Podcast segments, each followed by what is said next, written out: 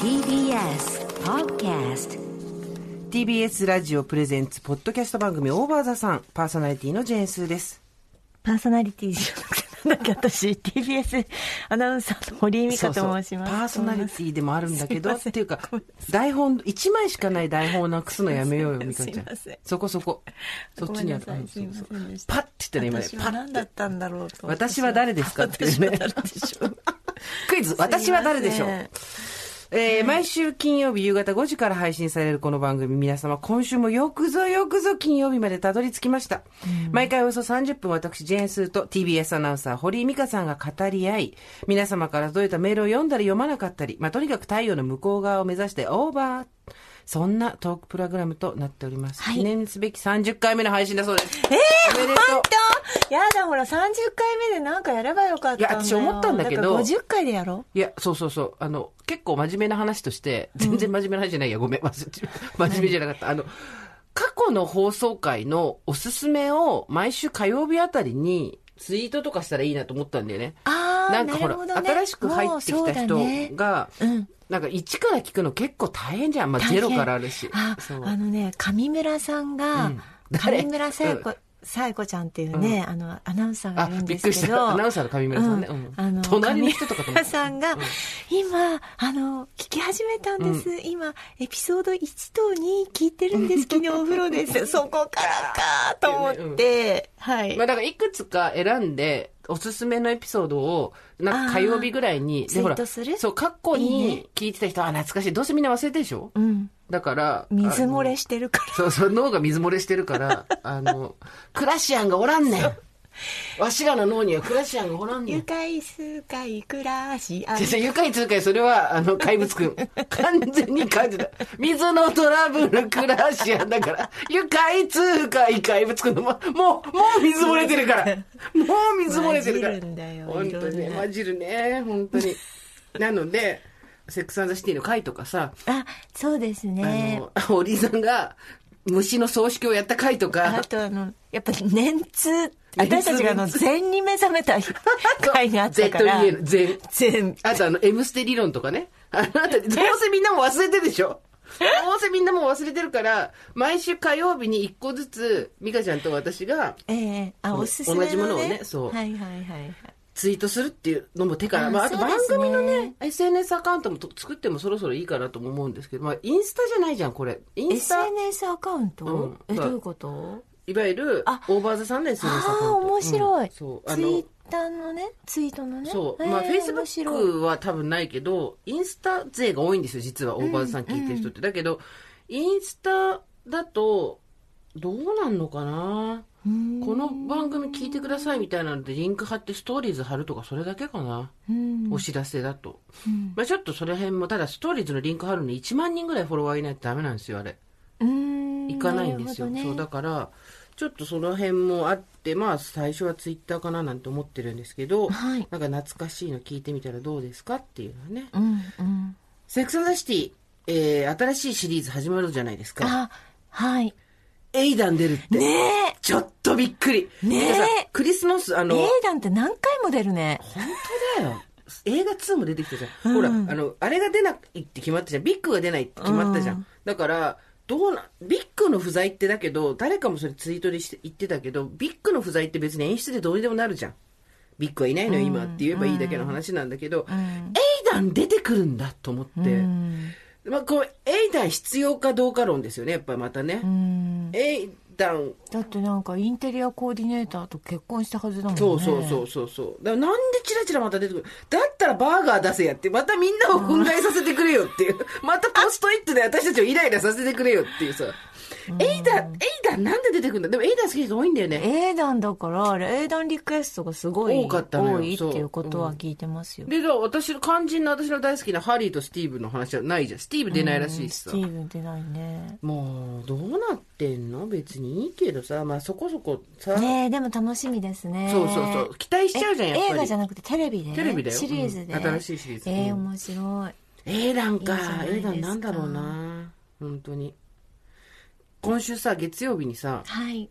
あのー生活を踊るのオープニングではい話したことがあるんだけど、はい。ほら、生活は踊るはさ、はい。公共のラジオ番組じゃん。うんいろんなところでこう、ななんで口開けた犬みたいになってんの、今、びっくりした。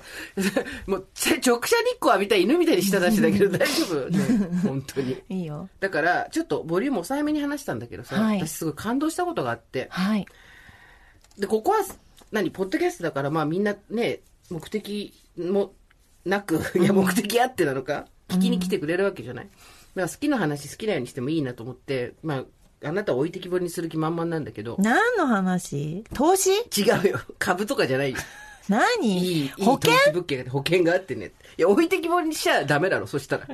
じゃなくて、私ずっと総合格闘家の青木真也選手を応援してるわけですよ。はい2000、何年からだろうな。でも試合に行き始めたら多分8年とか9年とかそれぐらいなんですけども、私が35、6の時だ。えー、それで、えーっと、その頃って、ん親との関係最悪だったんですよ。うん。本当に。で、35で実家に戻ってきて騙されたみたいになって、うん。それでもう、まあ、日中家にいるわけじゃん。い親の仕事手伝ってるから。だけど夜になるとあまりに家に居場所がなくて痛くなくて、うん。でかい家だったのに、週に3回から4回ボクシングジム行ってたの。へえ。もうあまりに家にいたくなくて。で、まあ、当時付き合ってた人とかもいたんだけど、うんまあ向こうも仕事が忙しかったりして、平日そんな毎日会えるわけじゃないし、でも渋谷までさ、明賀谷からあえて遠回りの電車で行ってさ、時間かけて行って、うん。バコバコパンチして殴ってもう帰ってくるみたいな。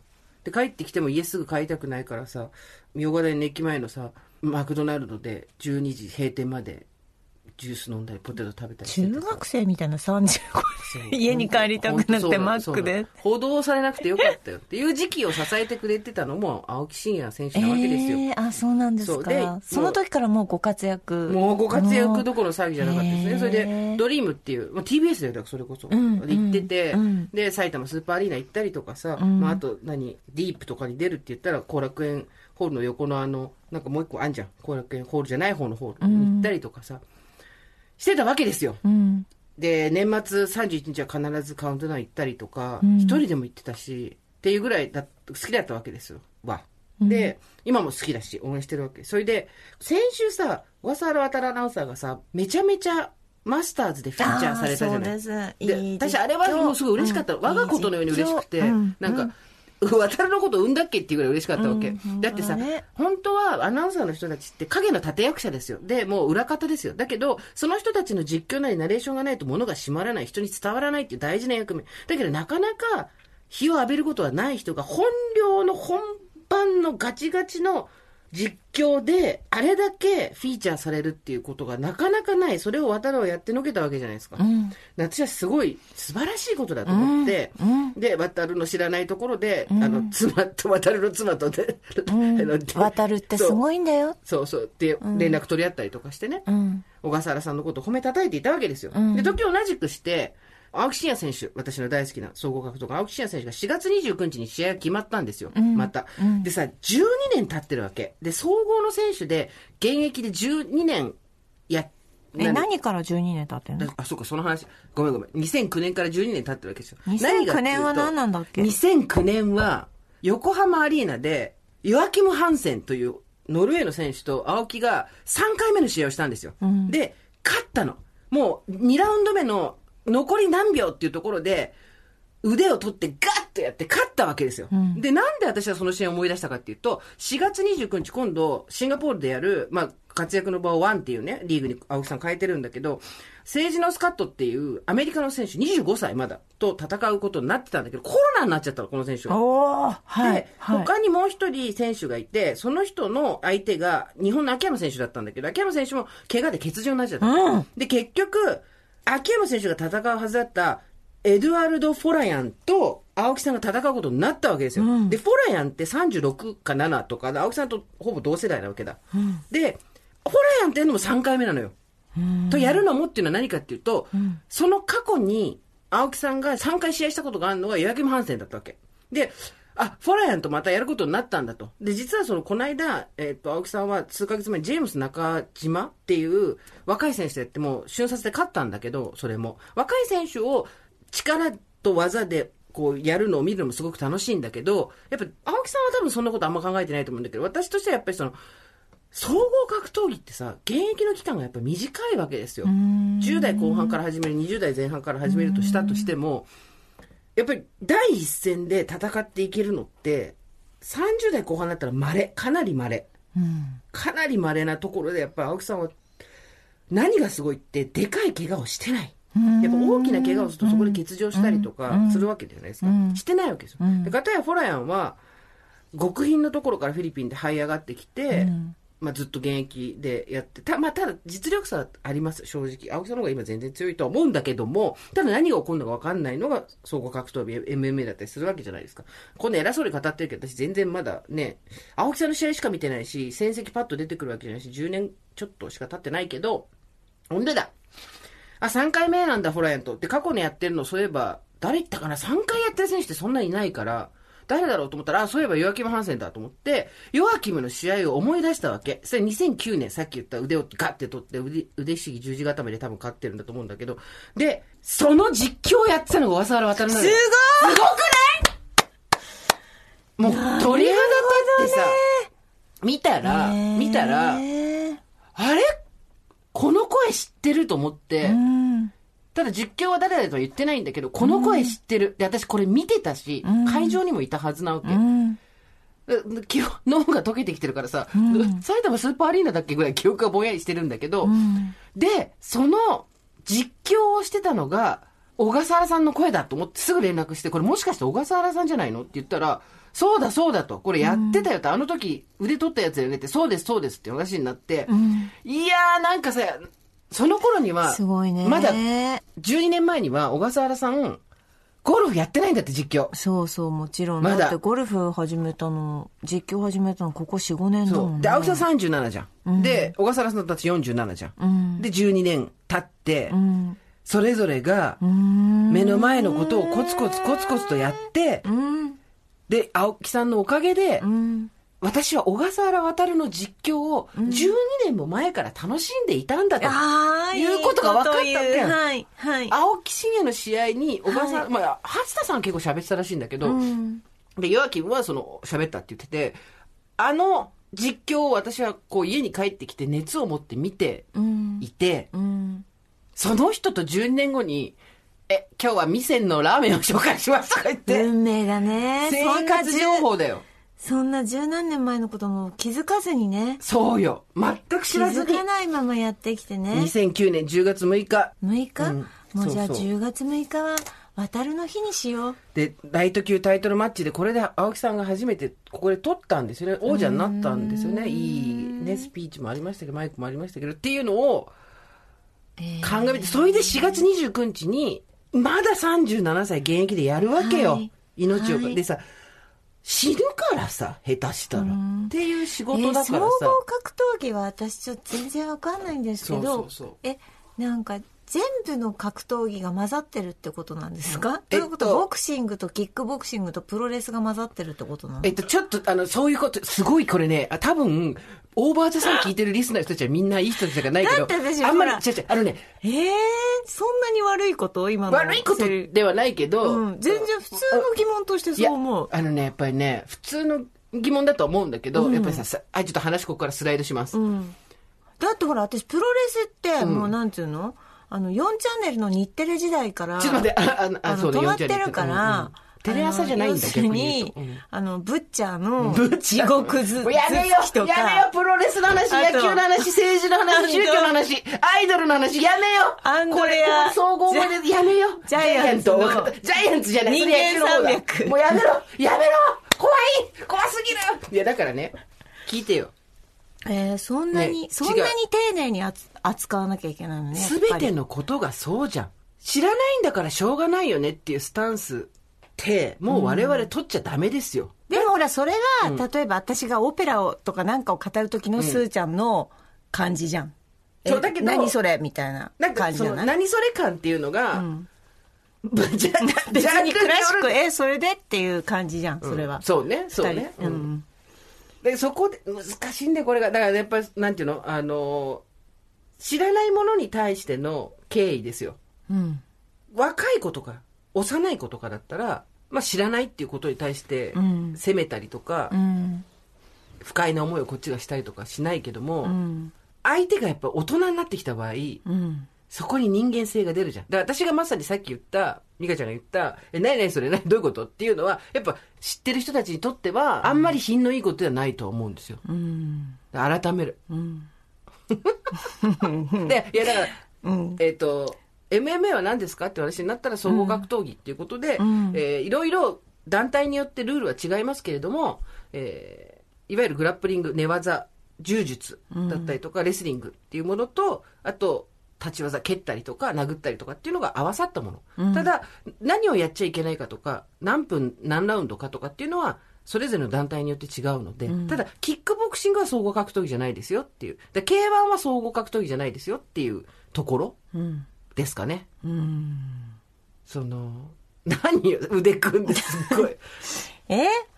だから、今の場合だと何が正解だったのかなって、だからあなたとの会話の中であんたの知らないこと今から言う言うからね。うん。ってバーって話したわけじゃん。で、ね、え、ちょっと待って、それって何なの？総合格闘技って？って言ったら、それは失礼だって言われたから、ちょっと、え、じゃあこの場合、知らないものをぶつけられて、私それ知らないんだけど何？って、何なの？何なの？って言った時に、ねえ、だから格闘技教えてって言ったら、それは失礼みたいな話だったから、え、ちょっと待って待って待って。ごめん私今どこに戻って修正したらよかったんだろうっていうのは、今ずっと考えてたの。私がセンシティブすぎた。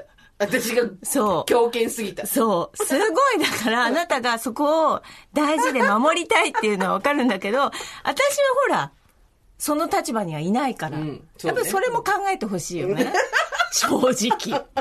一緒の、一緒の人たちと話してる時に、え、なんかさ、あれってさ、ちょっと私よくわかんないんだけど、みたいな仲間同士で、するんだったらいいんだけど、なんか、いきなり今、庭に入れられて、ちょっと待って、これどこなの？出口って言った時に、そんなことある？みたいな。自分で調べろ。出口がない自そう。まあ、びっくりしたの、だから。ごめん。私が悪かった。まあ、びちょっとびっくりしたの。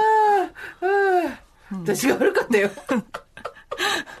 そうそうそう。いや、でもなんか、すごい、ただ、そうやって踏みにじられてきたことが、やっぱ記憶としてあるわけですよ。だから大事な人たちにとったらそれは大事だと思うの。ね。熱くなってる時に、熱くなってる時に、え、それ何なんですかっていう人が一人こう入ってきて、なんか、こうガチャガチャ、こうごちゃごちゃやられたら、あれだと思うけど、今私引きずり込まれたからね。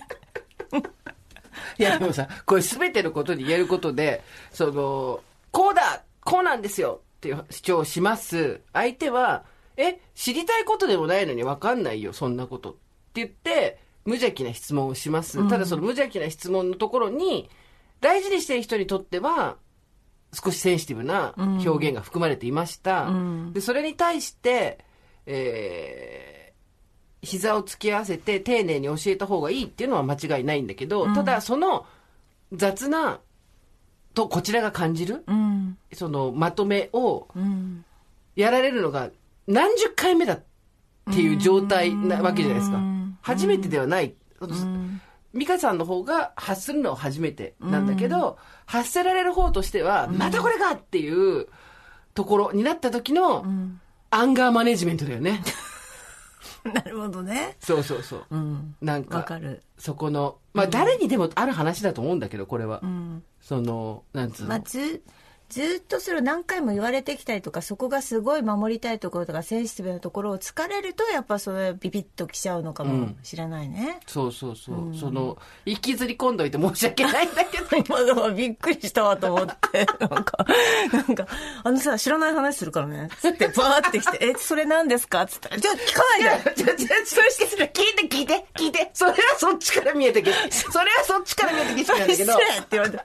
それあじゃあ、じゃあこの場合なんか黙ってればよかったんだ。もっ違うよ。そうじゃなくて、いや、なんか、なんていうの、知とりたい謙虚に聞けってこと？知りたい気持ちがあるのかないのかですよ。わかんないんですっていう気持ちに知りたい気持ちがあるとは思えなかった。だから、総合格闘技っていうものが本当にどういうものか知らなかったから、え、それは、ボクシングとか、なんか想像でだよ、うん今。想像で、ボクシングとか、なんかキックボクシングとか、いろんなものが混ざったものなの？っていう。わかんねえよっていう気持ちでしょ？そうね。でもだからごめんごめん。あまりにおかしくて今、後ろに振り返ったら、そうね ただカチューシャ飛んだ。ただやっぱりこう、そん、そんなに興味がなかったからやっぱり触れてこなかったわけじゃん。うんうん。だから今ここでググッとそれって何なんだろうっていう気持ちは確かになかった。そりゃそうだよ。そりゃそうだよ。いきなり、え総合格闘技って何？知りたい？みたいな気持ちはなかった。だからもっとこうでもなんかね真摯に聞けってこいとかな。や、ちょっ。と、ちょっとバカにされてる感じがしたの。あ、そう。そう、その、まとめ方とかにうん、ちょっと小バカにされてる感がうんあって、その、自分がどっち側に立つかによってさ、景色って変わるじゃん。うん。で、私も絶対やってるから、自分の分かんないことに関して、相手に100%の敬意を持って聞いてるかって、絶対そんなことないっていうことに、今改めて気づかされたし、で、自分がやられると、丁寧に教えてほしいのになって思うことに対して、自分で調べろっていう風な感じにもなるし、一方で、知りたいって言ったことに対して、不親切な人に対して、あ、でも同じようなことを多分ずっと繰り返されてきたんだろうなっていう思いにまで今、至ったよね。え？メールでも読みますか？あ、じゃあ、えっと、この方は、大阪で生まれた女41歳です。さんです。エピソード11でお話しされていた子供の頃の遊び、私は物件のチラシを見ながらここを私の部屋にすると妄想する日々でした。楽しいね。41歳になった今は、老後はこんな空間で過ごしたいなと、蕎麦、焼酎、お湯割りを片手にネットで間取りを検索して妄想しております。さて、お二人に聞きたいことがあります。怒りのコントロールについて何かされていること、すごいススーパーオンタイムえ、そうオンタイムすぎる怒ったからね。ごめん、謝る。本当に謝る。心ない攻撃を受けると、は？なんやねん。あこれこっち、私の気持ちね、今。うん。え？何？何？どういうことって、うん。うん。と、心の真ん中にどす黒い嫌な気持ちがうごめきます。抑えようとすると声が震え、目から水が出てくる始末。あ、これ私ね、どうしたものかと考えては情けなくなり疲れたところに、負けへんだが降臨してきました。大阪で生まれた女としては大阪弁がなんだか誇らしくなり、負けへんでを念仏のように唱えております。スーさん、ミカさんはどうやって怒りのコントロールをしているのだろうかと気になりました。教えてほしいです。コントロールできてない様を今オープニングで、つまびらかにした途端にこのメール。そうね。怒ってる時どうする？どうやってコントロールしてる？えー、だから私は今ずっと聞いてたじゃん、黙って。うん。うん。なんやねんって思いながらずっと聞いてたじゃん、うんこの人と一緒で。うんえ？何何？なんやねんって思ってうんずっと聞いてる。ずっと聞いてて、その時は怒らなくて、後から整理をしてぶつける。整理をしてぶつける。うん。相手にじゃあ、だから、わーってきて、それ自分で調べてよ じゃなくって、一回、うーん、いつもそうだね。なんかこう、バーって言われた時にはちょっと黙って、うん。次の日とか、時間が経ってから考える。じゃないともう考えられないからね、自分。まとめる気も、なんかまとめる能力がないんだよね。そんなことはないと思うけど、うん。でもあれだよね、その、感情が理屈を上回っちゃう時ってあるじゃないですか。うん、うん。みたいな時にう、ん。まとまりはつかないよね。うん。まあまあ、ガーッとはいかないかもね。確かに、言ってんの見たことないね。うん。しばらく置くね。置いて、置いて冷静になってから、ちょっと組み立てて、一言言わしていただきますが、みたいな時はあるけど。うんあれだよ、だ今の私も、さっきの話も、はい。わーって言われて、プロレスとなんとかとっていう話になったら、なるほどね、そうだよね。興味がない人にとっては、うんわかんないよね。うんっていう、まず、共感。うん。そうそうそうそうそうそうそう。で、そこから、多分ね、あれは、まず、今のこの議論の組み立てを読み解いていくと、会話の読み立てを。まずあなたの方も、あんた知らないから入ってこないでねっていうのはうん確かにあった。うん、あんた知らないよね。私一方的に今話してる知らないよね。っていう、うん、確かにこう、ガードはあった。あった。うん。でそこに私がちょってこう、こう、ちょっとこう湧き水が入っちゃったもんだから、入ってこないでっていう、あの、会話はあったと思私の。プレゼントして、うん。最初に堀井さんにはうん全く興味のない話かもしれないけれども、うんちょっと我慢して聞いてもらってもいいですか、んっていうまずんソフトなうん。まずベルベットの絨毯を引くべきだったよねお迎えするときにこの庭にそうね。まずこのねえねえ、今日さ、あんたの知らないことさ、話してくから。っていう、まあ、ところはあったね。ねでそこで最初に これね、でもね、これいいことだよ。何が？あの、何？ちゃんと。話すってことでしょ？ちゃんとあの、なんつうの、どこが今、どこで私たちは、このギュッて、ギュッってなったのかっていうのを、この、だから、戦い方を、で戦い方っていうかあの道の整備の仕方だよね。そうそうそうそうそで私は昼間にその話がうん。十二分にできなかったストレスというか、があるわけじゃないですか、ん。でオーバーザさんならできる。う。うん。ね。リスナーの人たちも分かんない話でも、面白がって聞いてくれるうん。っ。ていう信頼をある種過剰に持ってやってきて、うん。で堀井美香に熱々のあんかけをぶっかけるようなことをしたわけじゃないですか で熱々のあんかけをバシャーってやってで熱い熱い何これっつったら具材何っつったら、うるさ自分で調べろ。ペロペロ舐めて自分で調べろ。このこのあんかけの成分をペロ自分で舐めて調べろ。あいつもそうだみんなそうやって具材のなんか具材とあんかけ。い具材ばっかり何百回聞かれてきたと思ってんだよ。秘伝のタレだよ みたいなさ。で、そこで、でも、良かったこととしては、うん。そこで、おりいさんがう、ん。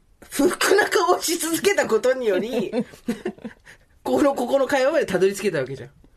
ここで、そっか、ごめんまごめん、ヘラヘラってさ、あれだったんだけど、そうそうそう。やっぱり、全然なんかほら、距離のある人はさ、あ、ごめんごめんって終わっちゃうけど、今考えたんだよね。舞踏派、突然舞踏派堀井が出てきて、なんだ？何が悪いんだ？お前のにやろう。だからここに、ここに書いてなんかマジここに書いてんの？だって。奇跡じゃない？このメールが来た大阪で生まれた女。やさが。アンガーマネージメントできて、ね、できるかできないかって話で。だ私は、今のは、アンガーマネージメントは、うん。逆に言うと、信頼してない相手にはできるよ。うん。そういうことじゃん。だつまり、こいつのことよく知らんとか、この人のことは信用できないとかっていう、相手に対しては、うん。アンガーマネージメントってできるじゃん。うん。だけど、そこに信頼とか期待とかがあると逆にできなくなるんじゃないの、うん。ありがとう。そう、そうだね。そうね。だからこうやって今の、もう一回言うけど、検証、会話を検証する。と、記念すべきだよ、30私は私の、あの、ミスっていうか、私をもう一回、うん。私の言い方うん。言うと、だからあんた、あんたがこうバーって言った時に、なんて言えばいいの？だから、え？ごめん、すーちゃん。気持ち悪いじゃん。そうだよ。ごめん、すーちゃん、私、総合格闘技って、あの、今までずっと知りたい知りたいって思って絶対嘘ね。だからさ、嘘ベースはやめろって。た。なんて言ったの？すえ？嘘ベースだってさ、うん。総合格闘技、本、本音は何だったの？本音は。本本音？うん。うん。えー、そんな、総合格闘技、すげえな、青木さん。で、総合格闘技って何なんだろうっていうテンション。うんうんうん。まあ、基本今まで興味なかったけど、ってとこあるよね。興味なかった、そうね、興味ないから知らなかったんだもんだって今まで。青木さんだってあなたの口からよう、よう聞いてたから。そうねはい。うんそう。そう。いや、今総合格闘技って何？っていう一言がダメなのかな？違うよ。その後なんて言った？あれでしょ？ボクシングとかプロレスととかかキックとか混ざったあれでしょ？みたいな、そこだよ。えーじゃあなん、なんて言えばいいの？え、知らない、知らないんだよね？でいいんじゃない？知らないんだよね。いや、だからさ、その難しいところでさ、難い。しいよ。知らないでもこれはだから応用できるから、う、ろんな応用できること。そう、だと思う。総合格闘技知らないんですけど、どんなものなんですどかんなものなんですか？魅力は何ですか？うん、ちょっとね、ちょっと、じゃあちょっと正しい、正しいのやってみて。最初から。よしよしよしよし。行くぞ、見てろ。よしよし、見てろ。正しい。ねえねえ、堀さん。ねえ、堀さん、堀さん。気持ち悪いわ。ごめんごめんミカちゃんから行こう。で、ミカちゃん、ミカちゃん、ちょっと聞いてほしいことがあるのよ。え？多分全然興味のない話だから、んあのちょっと聞いてるの苦痛かもしれないんだけど、うん月曜日にさ、生活を踊るのオープニングで話したことなんだけど、まあちょっとほら放送に合わせて少しコンパクトにさ、うん。熱も下げ目で喋っちゃったわけよ。そしたらお前まあちょっとまだね、喋り足りないんだよね。だからちょっと悪いけど、これ聞いてくれる、って言って、わー、話しました。うん、話した。はい、次。えー、総合格闘技ってすごい、今まで興味あったことはあったけど、でもな、なかなかちょっとわからなかったんだよね。いいこんな、うんこんな感じ。そうだよね。全然、うんわからなかったんだよね。どう、どういうものなの？そう。そしたら私が、こうこうこうでとか、こういうとこが魅力なんだよ。うんで、こういうところが私はすごい好きなんだ。うん。で、魅力を伝えました。伝えました。でもきっと、それでもちんぷんかんぷん。うんへえ、そうなんだ。それじゃダメ だよね。私だったら、私だなんってたらいうの、いや、言ってることは全然わかんないけど、ものすごい好きなんだっていうのは伝わってきたよって言うと思う。ああ、それベストアンサ知らんけど。私だったらそう言うと思う。ベストかどうかは人が決めんのよ、へえだ。から、わかんないけど、ちょっと、あ、そういうふうに何？ちょっとずつ聞くってこと？あとごめん、私は聞いちゃう人、聞いちゃうちょっ派。とずつ？白樺派聞いちゃう派。ちょっとずつ突っ込むってこと？私はね、聞いちゃう派。あただ、いや、だからさ、その、コミュニケーションの話として、うんその、嘘をかませれば、どこまででもいけるじゃん、正あ。直。うんいけるいける。いけるよね。だけど、嘘をかませないコミュニケーションを、なんとかしてうまく取らないとう、ん。仲は縮まっていかないと思うんですよ。うん。人との関係性っていうのは。うんで、今私と堀井さんが私の 乱暴な熱々のあんかけ大作戦より、やけどをし、ちょっとやけどしたよっていう話をできたのはすごい有益だと思うんだけど、うん人と仲良くなりたいんだったら、うんやっぱり嘘のない会話をしなきゃいけないわけだ。うん。これが難しいんだよね。頭使うし、心も使うし。そうね。でもやっぱりさ、どれほど仲良くても家族でも、うん自分の娘でも、なんか、そこはさ、全部正直にはうん、そうね。リアクションしないし、うん立ち入らない方がいいところっていうのもあるからね。なんか薄いリアクションの方が、なんとなくうまくいくこともあるわけじゃん。うん、うん、ググッと、こう来るよりも。うんまたここで格闘技の、あの、け、け、ひ、あれはあれだけど、フルコンタクト空手みたいなことしてもダメだからね。そうね。すべてがフルコンではダメだってことだよね。そうね。そうそうで、そのバランスだよ。でもなんか、うんとにかく、ただ嘘のコミュニケーション、嘘を挟んだコミュニケーションばっかりしてると、うん。誰とも揉めないけど、虚無だよ。うん。私だって親と別に全部本当のこと言って全部何かこうぶつけてるわけではないけどとても大事なことだったり自分の大切なことに関しては手を尽くして話そうとするけどね。それこそパートナーがいたりとか、うんうん女友達とかもそうだけど。ん。うん。そうね。だから人の話ってだってほら、まあ、全部全部集中して、あの、思いやりを持って聞いてるわけでもないじゃん。うんうん。実は。うん。あなたと話してたってほ、ほぼ聞いてないからね。お互い聞いてないから、ね、聞いてないからね。お互い聞いてないから、ね、そう。だから、やっぱりそこになんかこう、くだらない返しとか、うん全然、全然頭で考えてないか、なんか質問とか、やっぱしちゃう時あるよね。それと嘘のコミュニケーションは別じゃんでもうん。その今日の話は私のその熱々のあんかけの温度が熱すぎたっていう大反省がありつつも、うん。あんかけかけといて何なのよっていう嘘を挟まないコミュニケーションが取れたからここまで話ができたわけじゃん。うんうんうんうん。でもそこでごめんごめんってやってたら、うんこれはスルーですよ。じゃあ、よかったんだ。っていうか、あった。あった。けかぶって。あんかけ、あんかけ、あんかけごめんね。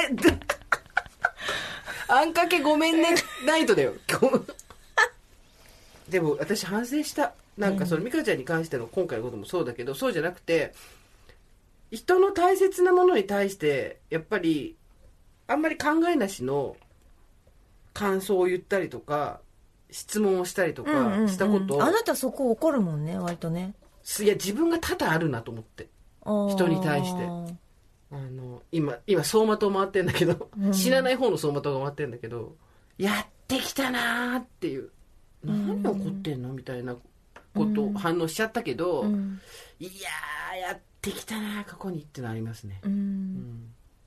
その人、その人が好きなものに対してね。そうん。でもまたそれも難しいよね。だってその人がまあだから、好きなものに対しては、やっぱり同じ温度、同じ湿度で行くのも難しいわけう。じゃないいですか。それはそ。うんだって、好きじゃないんだもん。そう。いいこと言った。それだ、正直。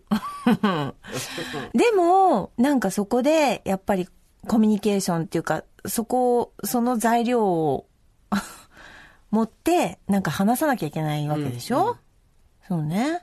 だからあなたみたいにさっきみたいにして、こう、どんどんどんどん聞いていくのもいいし、うん。でもポイントは正直な気持ちだよ。なんかよくさ、こうやったらコミュニケーションがうまく取れるようになるとか、うんこうやったらこれが100%問題のない返し方だみたいなさ、んノウハウが書かれた本とかもあるじゃん、ハウツー本。うんどうやって人と話が、なんか、たわいもない話3つ用意しとけみたいなさ、こととか。で、あれって結局何かちょっと言い方悪いけど、嘘のコミュニケーションでどうやって円滑にやるかっていうとこじゃん。うん。だけど本質的なところとしてはやっぱり小手先じゃどうにもならんって秀島文香さんがすごいいい本を書いてて、そのいい空気を一瞬で作る誰とでも会話が弾む42の法則っていう本を書いてんのよ随分前に、うん。でもそれは最終的にすごい本質的な気持ちっていうのが出ないとコミュニケーションは温まらないみたいなことを書いてあってあ正直ですごいいいなと思ったんだよね、うん。うん。なんかあのよくあるハウツー本ではなくて、うんやっぱりそこに気持ちが乗っかってこないとうん。どうにもならんよっていう。うん。でもなんか時間かかった後だよね、それは。うん。でも、最初にこう本質はなかなかいけないじゃないですか。うんうんうんそうね。うん。だから例えば、まあリスナーさんでママ友に、あ、なんかママ友これ好きなんだって言った時に、じゃあ、今の私たちの会話から、どういう会話を自分はするかっていうね。これさ、難しくてさ、興味のない話をする人たちともうまくやっていかなくちゃいけない空間って、生活の中に結構多いじゃん。うん。あの、円滑に楽しくやってる様っていうのを作ることが、その場の最終目的となってる。うん。で、そうするとみんなたわいもない話、当たり障りのない話をする。でもそれを盛り上げでもそれってやっぱあるある程度テクニックではできるようになるんだけど、着地はどこなのかっていうと、あれもあれで、大切なところには踏み込まないってことなんだよね、うん多分。うん。大切なところに踏み込まないためにたわいもない話をしてるっていううん。ことじゃない？だから、そういう時には、正直さっていうのがあだになるよね。うん。そ、そこに求められてる正直さじゃないじゃん。お互い大切なところに踏み込んで、えっ、と、仲良くなるっていうことが最終目的ではない場においては、うん。嘘も方便。そうそうそうよ、そうよ。最初のうちはね。ね、そうだよね、うんただそれがどこからだよ。それこそ私たちはどこからこうなっただよ。どこからあんかけ、あんかけかけられたら熱いよって言えるようになったかってお話だよ。めえあっちだだよよ。ちょっと待って。今違くね？っていうね。そうおかしくね？そのそのあんかけかけといてぶち切れんの違くねっていう話はどこからできるようになったかですよ。そうだね。覚えてないね。うん。わかんないね。ていうか、いや、もう疲れすぎだよ。もう、もう、もうちょっと乗り気じゃないと、これ聞いてる人が不安になるよ。この二人本当に仲悪いのみたいになってくる。ごめん。ちょっとね。人生いろいろありますな。人生いろいろありますよ。ありますな、すーちゃん。はい。もう、ずっと考えてるわ。私だけどさ、この間、先週のさ、前回の配信の時にさ、みんな嘘ばっかりだよ、言えないことばっかりだよって言ったじゃん。うん。あれに救われてる人がたくさんいてう、ん。よかったなと思った。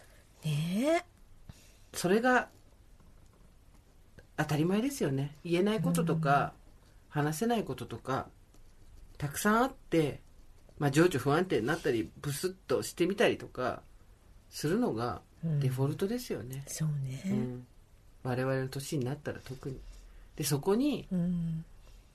嘘のコミュニケーションを混ぜたりもするけれども、んでも、大事なところは、熱々のあんかけをかけられたら、熱いよバカってちゃんとそうね。言えるかどうかってことですよ。ああ、ちょっと悪いね。何が？いや、だからさ、今日はこれではこれで有意義なんだよ。うん。あの、ね。マスクしないで。マスクし終わないで。ったと終わったまだ終わってないからさね。これだけどもう なんかやっぱりその、大体あんたが遅れてくるから悪いんだよ。今日さ、びっくりした もう気がついたで時間過ぎた。どういうほんとごめん。ほんとごめん。ほんとごめん。で、我々はう、ん。あんかけをかけられたら、熱いよって言える中にうん。なったけど、そうね。最初は違ったもんね。そうね。まあ、もちろんそうですよ。距離はあるし。うんいや、なんか、あなた今、友人のお友達って、友人の友達じゃない、友達の友達。ごめん、友達の友達。世界は？達。なんだっけ？ねえ、待って待ってね。もうタモリ言えなくなってんだけど、私たち。友達の友達はみんな友達だ。世界に広げよう友達の友達の輪。そう、ありがとうございます。ねすっきり。うん友達はう、ん。なんか、何人ぐらいいますか？突然その英語の文章みたいな何それ。あなたは友達が何人かいますか？さっきもさ、英会話みたいだったじゃん、なんかさっき。え、友達？友達は、えーっと、女友達がすぐ連絡取れて、うんどうしたの？ってなってくれるぐらいの人が、うん、うん。泣けたりね。7、8人かな。あー、まあそうだろうね。私多分、あなた含めて、7、8人はいない。4人かな、うんだから泣いた時にガーっていける人、うんうん4人だね、うん。うんでもそのうちの4人のうち3人はあなたも含めてなんかこの年ぐらいになって長く時間をかけて友達になった人。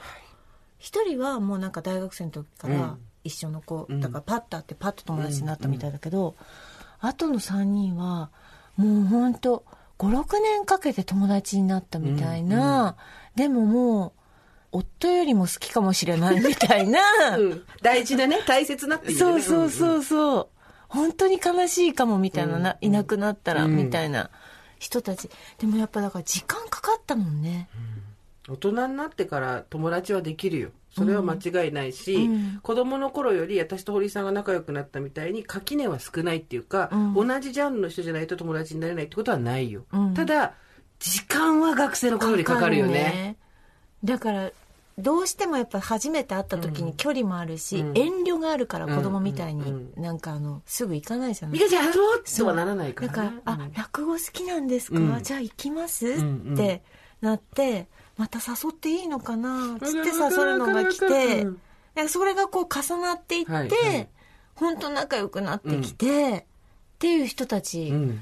だから、なんかね、今作る友達ってそう、なんか、うん。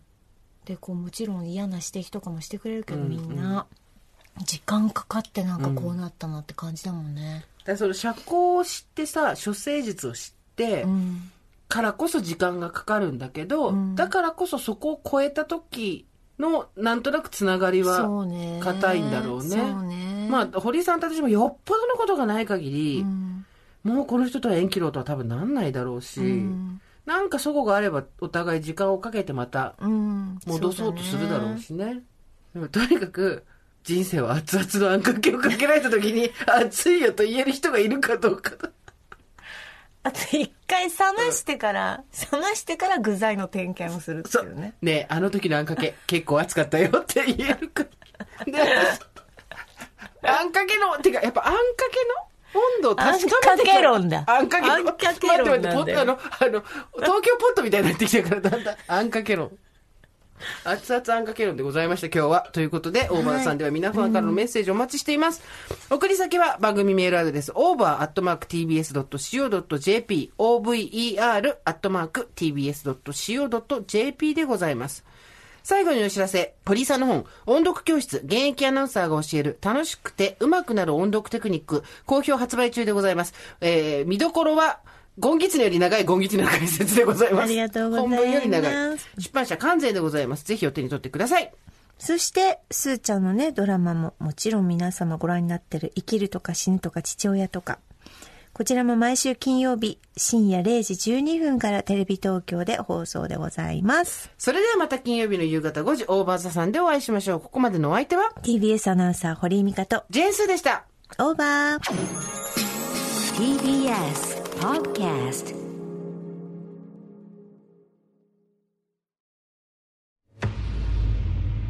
Audio Movie. これは大人しか聞けない禁断のピンクフィクション。神のもとで出会った男と女のモイスチャーなラブストーリー。禁断の国会室。ご安心ください。ここでのことは誰にも漏れることはありませんカーテンで仕切られた二人きりの空間。誰にも話せなかったことを語るうちいつしかその時間は彼女にとってかけがえのない時間へと変わっていく。絡んでしまった糸を解いていきましょう。この作品は成人向けの内容です。一人でこっそりイヤホンやヘッドホンで聞いてください。詳しくは「オーディオムービー」で検索無料で配信中です。